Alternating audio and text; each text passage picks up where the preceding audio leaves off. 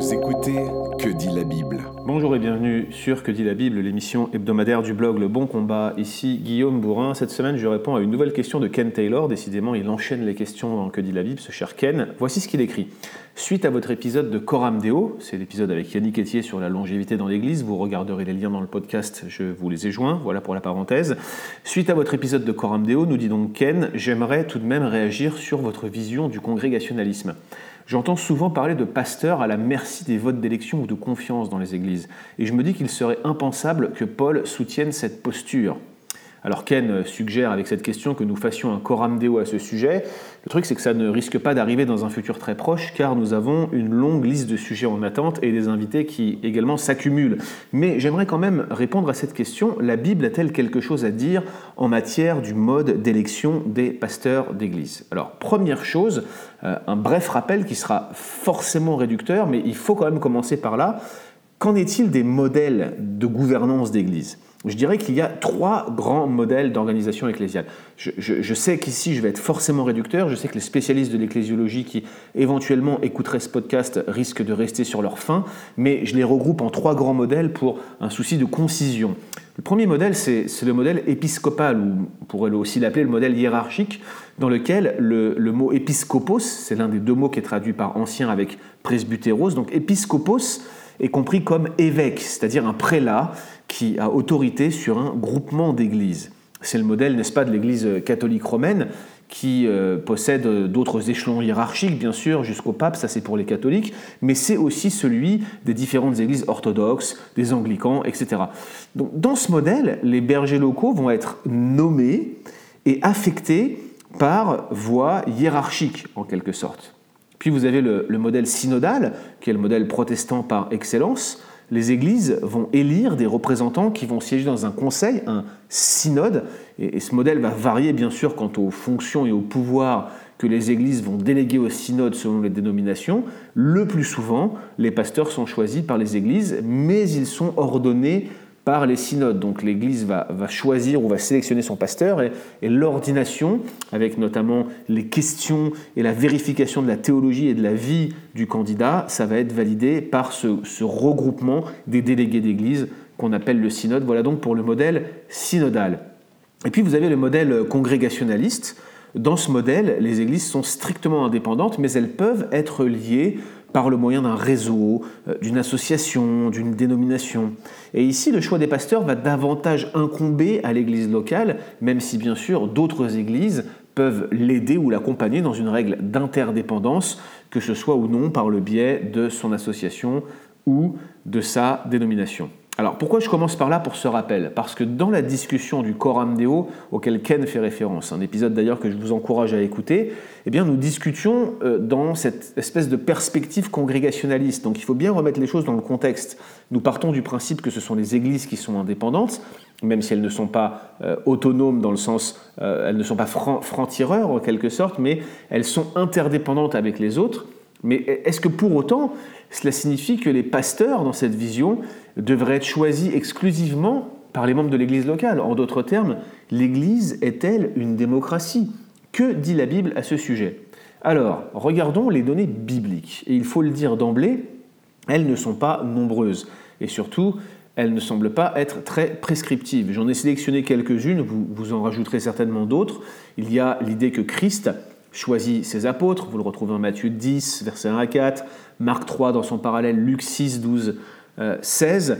Vous avez Jésus qui prie toute la nuit, et puis au matin, après cette longue communion avec Dieu, il appelle ses apôtres. Il y a aussi euh, le choix extrêmement difficile du remplaçant de Judas qui se fait par tirage au sort après établissement d'une shortlist. Ça, c'est acte 1, verset 12 à 15. On voit déjà l'émergence d'une liste de critères parce que euh, même s'il y a un tirage au sort à la fin, il fallait que ce candidat qui serait tiré au sort ait connu Jésus personnellement et qu'il ait été témoin de sa résurrection, autrement dit qu'il ait vu une de ses dix apparitions post-résurrection qui sont relatées dans le livre des actes. J'ai déjà euh, fait un podcast sur euh, ce sujet-là, je vous, le mets aussi dans les liens de cet épisode que vous avez sur iTunes ou sur SoundCloud ou sur leboncombat.fr. J'ai déjà défendu, hein, vous le savez, que cette pratique n'est pas prescriptive. Je ne vais pas commenter donc cette pratique dans cet épisode, mais si ça vous intéresse, je vous renvoie vers ce podcast sur Acte 1, versets 12 à 15. Il y a aussi le choix des diacres. en acte 6 qui semble avoir été opéré directement par l'ensemble de la congrégation. Il y, a, une motion qui est proposée par les apôtres. Cette motion dit que les apôtres ne peuvent pas s'occuper de la logistique, ne peuvent pas servir aux tables, mais apparemment euh, l'Assemblée donne l'assentiment à la motion et va choisir un nombre de personnes, un nombre de sept personnes. Mais là encore, le mode de désignation n'est pas précisé, on ne sait pas vraiment comment l'Assemblée a pu donner son assentiment pour choisir les diacres. Donc voilà pour, ce qu'on retrouve dans les, sections un peu de biographie sélective ou dans les, les narrations du Nouveau Testament. Après, les autres données concrètes vont se trouver dans les épîtres, et notamment dans les épîtres pastorales. Vous avez Paul qui charge Timothée et Tite de nommer des anciens, respectivement à Éphèse et en Crète. Et ici, le choix des anciens est clairement placé entre les mains d'une seule personne, en l'occurrence un envoyé apostolique. Mais cela ne signifie pas pour autant que l'Église n'était pas consultée. Un Timothée et Tite vont chacun contenir une liste de critères, et dans ma série de sermons sur Tite, là encore, je vous la mets dans les liens du podcast, j'ai défendu l'idée que ces deux listes sont finalement très proches l'une de l'autre malgré quelques différences apparentes, et qu'en fait elles sont essentiellement composées de critères de bon sens que très franchement on pourrait impliquer à, à bien d'autres contextes quand il s'agit de choisir des responsables. Il faut sans doute souligner ici les contextes, euh, je dirais, très particuliers de ces deux églises. Éphèse, une église qui était gangrénée par une hérésie rampante, contraire au message de l'Évangile, selon l'avertissement que Paul avait donné aux anciens d'Éphèse en acte 20. A priori, Paul voulait à Éphèse corriger une situation désastreuse. C'est pour ça qu'il envoie Timothée, donc c'est quand même un contexte assez particulier. Et puis, vous avez Crète, une implantation, ou peut-être plutôt une série d'implantations en cours, les églises étaient encore jeunes, pas forcément naissantes, mais jeunes. Elles n'avaient jamais nommé de responsable formel, en tout cas c'est ce qu'on pressent lorsqu'on lit l'épître. La tâche de Tite va tout de même un peu plus loin qu'un simple accompagnement à l'élection des anciens. Il est censé reprendre certains groupes de crétois et là encore prémunir l'Église contre une certaine forme d'hérésie. Donc les contextes ici sont particulièrement importants. Et puis je dirais, il y a un, autre point qui mérite d'être souligné, là encore qui, mériterait une discussion plus approfondie, c'est très frustrant cet épisode, mais les divisions de leadership à Corinthe, encore une église implantée par Paul, semblent nous donner quelques indications. Il n'y a aucune indication directe en fait de la manière dont les responsables avaient été établis à Corinthe. Mais au chapitre 11, alors qu'il parle et qu'il revient sur le sujet des divisions qui prennent cours et qui portent préjudice à l'ordre dans l'Église, Paul semble insister sur le fait que les responsables qui sont approuvés, littéralement qui sont testés, ou on pourrait aller plus loin si on regarde le contexte, qui seraient passés au crible de critères, ce qui semble être cohérent avec l'ecclésiologie la, paulinienne, eh bien ces responsables approuvés ou testés, eh bien il faut qu'ils soient évidents au milieu de vous, dit-il aux Corinthiens. Et je suis plutôt d'accord avec la paraphrase de Louis II qui, qui traduit plutôt par soit approuvé par le plus grand nombre. Alors ici encore, pas de mode de désignation, pas de précision, pas d'indication, pas de principe régulateur pour que l'Assemblée puisse donner son avis sur les anciens, mais l'assentiment de l'Assemblée, et ici l'assentiment du plus grand nombre de l'Assemblée, semble important. Alors voilà les données, elles sont quand même assez éparses, on n'a pas d'indication précise, on n'a pas de principe régulateur, comme je le disais. Du coup, pour en revenir à la question de Ken, comment est-ce qu'un pasteur devrait être nommé. Eh Bien, je crois qu'il faut le dire, il n'y a pas de manière biblique de le faire, mais je pense que nous pouvons dégager plusieurs principes. Le premier principe, c'est que le candidat pasteur, le pasteur, doit correspondre à des critères formels, les critères des épîtres pastorales, mais j'ajouterai à cela également un cahier des charges précis, précis mais réaliste, qui serait établi par l'Église, sans doute le mieux serait de le faire en collaboration avec d'autres. Pourquoi j'insiste là-dessus? Eh bien, c'est le mieux pour tout le monde. Je veux dire, quand vous savez ce que vous attendez d'un pasteur, il n'y a pas de mauvaise surprise quand le pasteur va faire l'entretien et puis il se retrouve en poste ensuite. Il ne pourra pas dire qu'il n'a pas été prévenu à l'avance. Et c'est pareil pour vous. Ça donne une réflexion en Église pour établir ce cahier des charges, pour qu'il soit validé, afin que vous sachiez exactement ce que vous recherchiez, ce que vous attendez d'un pasteur, surtout comment vous le voyez s'insérer, quel type de profil vous recruteriez. C'est un travail préalable qui est long, qui est laborieux, mais qui est extrêmement important. Dans l'idéal, l'évaluation du candidat pastoral ou, du pasteur à venir doit être faite par des pères au sein même de l'Église, avec le conseil d'autres pères issus d'autres églises, même de la même association. Je, je voudrais juste faire une parenthèse ici. C'est très rare qu'une église soit implantée par des pionniers, ça, a été fait à une époque, mais dans le monde occidental francophone, souvent aujourd'hui on procède par SMH de plus ou moins grandes équipes, on envoie une équipe qui va implanter euh, une église avec un groupe de personnes. C'est grosso modo ce qui se passe dans mon église ici à, la Trinité à Montréal. Nous sommes un, un essaimage de l'église de Québec et nous avons ce qu'on appelle des anciens de référence. On a des anciens qui ne sont pas anciens de mon église, euh, on a des anciens autonomes dans notre église à Montréal, mais on a des anciens de référence qui sont euh, à la fois à Saint-Jérôme, c'est mon collègue bien, aimé Pascal Denot, puis vous avez aussi des anciens de référence qui sont dans l'Église à Québec, ce qui fait que quand on a besoin de conseils, quand on veut échanger avec d'autres, quand on va pratiquer même l'ordination des responsables, on va faire appel à ses frères qui vont venir nous aider au niveau local. On reste une Église indépendante, mais on sollicite l'aide des autres, le conseil des autres. Et je vous garantis qu'on le fait en bien des occasions, en dehors des élections euh, de responsables. On le fait aussi lorsqu'on a besoin de conseils concrets sur comment procéder dans des cas difficiles. Donc, je, le maintiens ici, c'est extrêmement important d'avoir cette interdépendance avec des autres, de ne pas être un franc-tireur et surtout d'avoir ce pasteur qui correspond à des critères formels, ceux qui sont bibliques, mais également ceux qui correspondent au cahier des charges établi par l'Église. Deuxième euh, principe, le pasteur doit être éprouvé. Autrement dit, avoir une période d'essai significative avant son ordination finale. Alors si vous ne pratiquez pas l'ordination, retenez au moins euh, la pratique de la période d'essai qui me paraît être nécessaire pour les deux parties. Et euh, je sais que la loi est, peut-être restrictive dans le pays où, vous êtes et où vous écoutez ce podcast, mais il est important, je pense, d'avoir au moins un an d'observation d'un pasteur avant de l'ordonner. C'est pour moi un strict minimum. Je pense que ça va dans les deux sens. Le, pasteur et sa famille doivent observer l'église dans laquelle ils arrivent, et puis l'église doit observer son pasteur. Il faut que ça soit un good fit, vous voyez, il faut que ça, il faut que ça aille bien ensemble, et c'est important d'avoir cette période d'essai qui est significative. Et puis, moi, je suis pour l'ordination. Je pense qu'il euh, y a une phase finale d'épreuve, entre guillemets, de test, de critères. On va regarder la vie et la théologie de ce pasteur. Et c'est bien d'avoir ce, moment d'ordination. Moi, vous voyez, c'est pas encore fait à l'Église de la Trinité à Montréal. Mais quand ça va être fait, on va questionner ma théologie, on va questionner ma relation avec les membres et ma vie dans l'Église. Et c'est extrêmement important. Ça fait partie des critères de contrôle nécessaires à la bonne marche d'une Église.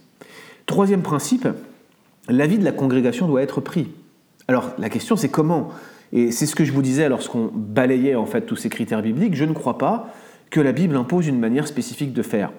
Un vote d'installation, euh, des votes de confiance ultérieurs sont possibles, mais ils doivent réellement représenter le plus grand nombre. Et ici, je tiens à le dire, mon point de vue personnel, c'est que 80% pour une élection d'anciens me semble être un minimum. Il faut réellement que la validation reflète l'ensemble de la congrégation, de sorte que s'il y a contestation, ça, reste une faction minoritaire.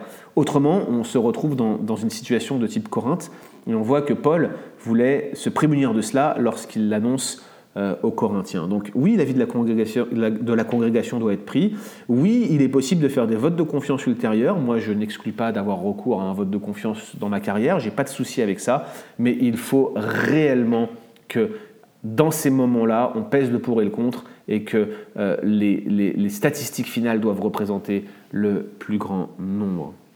Et puis je dirais finalement, quatrième principe, la constitution des églises locales devrait prémunir les pasteurs de licenciements abusifs ou de départs précipités, car il y en a.